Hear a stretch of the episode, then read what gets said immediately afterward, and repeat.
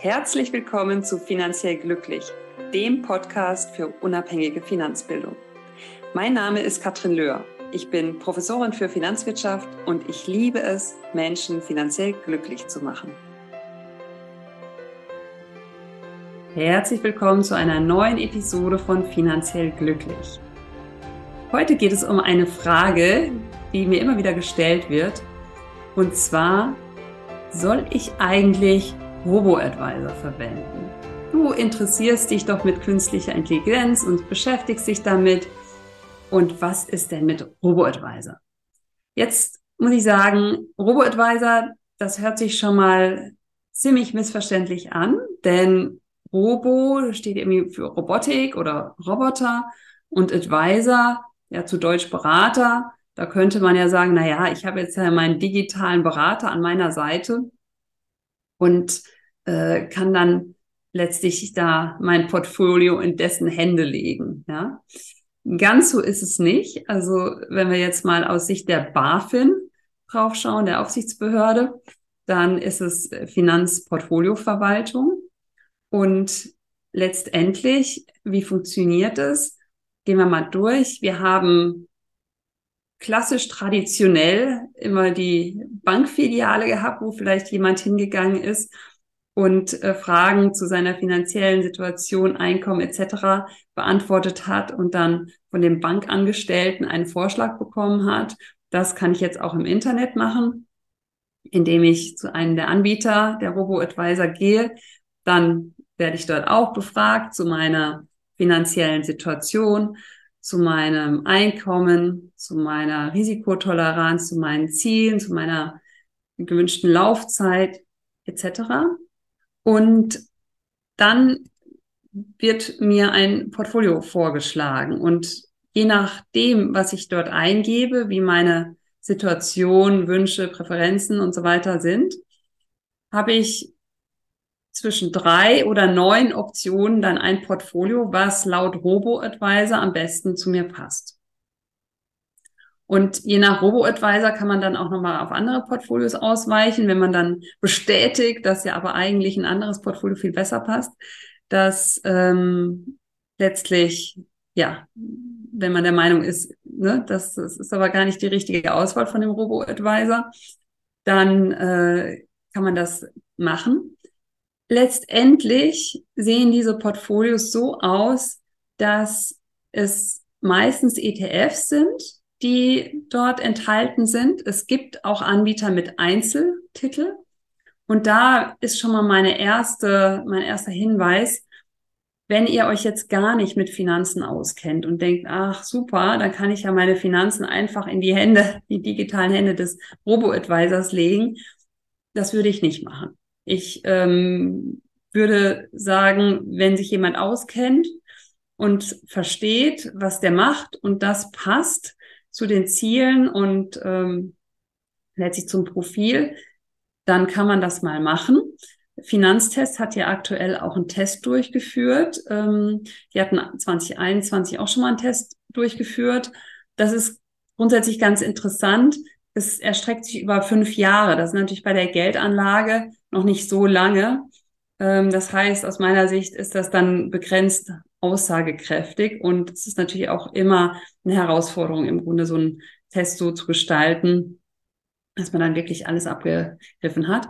Ähm, letztlich, wenn sich jemand auskennt und ja so eine automatische Rebalancing ähm, äh, Taste sozusagen äh, drücken kann damit oder das würde ja ein Robo-Advisor für einen machen, dann kann es mal ganz interessant sein. Teilweise sind aber auch Portfolien da mit drin, die sehr, wir mal, exotisch sind, ja, äh, bei einigen Anbietern. Das heißt, da würde ich jetzt nicht ungesehen irgendwie mein Geld reinlegen. Und ähm, oftmals ist es eben so, dass die eine oder eine von mehreren goldenen Regeln bei der Geldanlage, nämlich die breite Streuung, doch nicht so berücksichtigt wird, wie es sein sollte. Deshalb schaut da am besten genau hin und stellt sicher, dass das wirklich auch euren Präferenzen genügt und letztlich ähm, ja mit äh, Sinn und Verstand von eurer Seite mit begleitet wird. Also ich würde es auf gar keinen Fall blind machen. Das nächste ist geringe Kosten, weil je nachdem, die ETFs sind halt oftmals eine Möglichkeit, die geringen Kosten in den Fonds ähm, wirklich zu realisieren. Aber der Robo-Advisor will ja auch was für seine Arbeit. Das heißt, schaut da, was sind die Gesamtkosten pro Jahr? Und das kann dann schon relativ teuer werden. Also es gibt nicht nur günstige Robo-Advisor, sondern das ist wirklich sozusagen die ähm, Spannbreite ist da äh, doch schon relativ groß. Und da wäre ich sehr vorsichtig. Und letztlich, wenn ich sage, Portfolio-Zusammenstellung, da, da schaut noch mal hin. Also am besten wäre es eben, dass die möglichst breit über verschiedene Marktbereiche gestreut sind und eben nicht diese ja sehr äh, exotischen Zusammenstellungen haben. Und wenn man dann einen Anbieter findet, der zu einem passt und der letztlich einem dann eine gewisse Arbeit abnimmt, weil vielleicht ein automatisches Rebalancing oder so stattfindet, also eine automatische Anpassung der ursprünglichen gewünschten ähm, Asset-Aufteilung, dann kann das interessant sein. Allerdings, ich hatte ja am Anfang gesagt, ja, künstliche Intelligenz, das hat damit nichts zu tun. Also da sind verschiedene Portfolios letztlich dahinter gelegt. Die wurden natürlich auch von Menschen ausgesucht. Und was automatisiert erfolgt, ist dann im Grunde die automatische Anpassung wieder an den Ursprungszustand äh, oder sonstige Anpassungen. Aber es klingt, finde ich jetzt, ein bisschen intelligenter, als es dann wirklich ist. Und man sollte aufpassen, dass man nicht einfach mehr Geld zahlt für etwas, was man sehr leicht selber machen kann. Und auch ein Rebalancing einmal im Jahr ist jetzt kein Hexenwerk. Ja, also dass man einfach schaut, wie war denn die ursprüngliche äh, gewünschte Verteilung in Bezug auf Aktien und Anleihen oder Aktien untereinander entsprechend die, äh, wenn man die aufgeteilt hat auf unterschiedliche Märkte oder wenn man es noch feiner gegliedert hat. Also das kann man ja auch einmal im Jahr selbst machen. Kommt immer drauf an, ne? Wie groß ist das Portfolio? Wie viel Zeit hat man?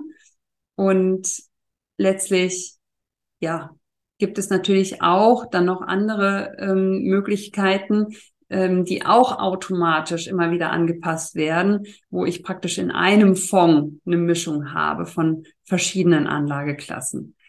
Also Robo-Advisor hört sich, finde ich, schon auch ganz schick an. Aber was dahinter steht, ist bisher jetzt nicht hat nichts mit künstlicher Intelligenz zu tun, also das schon mal vorweg.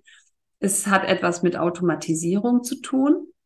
Und ich würde aber sehr genau hinschauen, wer da ähm, das äh, Portfolio wie zusammengestellt hat und ob das zu dir passt. Weil wenn es eine teure, exotische Variante ist und du packst da dein komplettes äh, Kapital rein, was im Grunde an der Börse äh, sich weiterentwickeln soll, dann kann es sein, dass da wirklich keine gute Idee, ähm, dass das keine gute Idee war.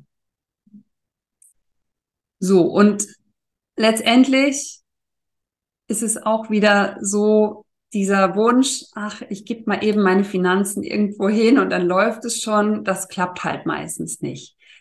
Ähm, es ist immer, immer, immer sinnvoll, eine gewisse Grundlagenkenntnis zu haben, um auch Dinge einschätzen zu können. Du musst nicht Finanzen studiert haben. Das ist es überhaupt gar nicht. Aber der erste Schritt ist tatsächlich wirklich schon, dich dafür verantwortlich zu fühlen und dann informierte und bewusste Entscheidungen zu treffen, was zu dir passt. Und dann kann es sein, dass ein Robo-Advisor ein gutes Angebot für dich äh, parat hat, aber du solltest es eben, wie gesagt, nicht blind machen. Und wenn du es ganz aus der Hand geben möchtest, also sprich auch nicht selber zusammen ähm, bauen möchtest, dein Portfolio, dann kannst du es natürlich auch jemanden geben, aber das kostet auch wieder mehr als die Robo-Advisor. Also es ist immer die Frage, ähm, wo ist der Mehrwert? Wir wissen, dass im Grunde es äh, letztlich auf Dauer am sinnvollsten ist, wenn es einfach breit gestreut ist und bei einem günstigen Kostensatz angelegt ist. Und natürlich solltest du einen Zeithorizont von mindestens mal zehn Jahren haben, wenn du risikobehaftet am Aktienmarkt anlegst, in Aktien. Und dann ist es eben die Frage, was ist für dich äh, der Weg? Also do it yourself oder so halb durch einen Robo-Advisor, ähm, halb gemanagt ähm, im Sinne von ja automatisiert. Oder du nimmst ähm, einen Vermögensverwalter, der es komplett für dich macht, aber da würde ich auch eben ja sehr genau schauen, was ist die Philosophie, und die Philosophie sollte meistens langweiliger sein, als man jetzt so denkt, sondern ähm, und, und nicht so fancy oder sondern wirklich so die simplen Sachen wirklich erfüllen. Also breite Streuung, geringe Kosten und dann eben gut abgeglichen auf deine Präferenzen, auf deine Risikopräferenz, auf deine Ziele, auf deine Laufzeit. Ja, und dann gibt's eigentlich hervorragende Möglichkeiten am Markt. Und ich freue mich, wenn äh, du mir mal sagst, was für dich die Präferenz ist. Und wenn wir da zur Seite stehen können, dann machen wir das auch gerne, wobei wir machen keine Beratung, sondern es geht bei uns wirklich nur um die Finanzbildung, um das Wissen und darum, dass du dich sicher fühlst und dann die Gespräche auf Augenhöhe führst. Oder es einfach selbst machst. Damit sage ich bis bald und viel Spaß beim Investieren.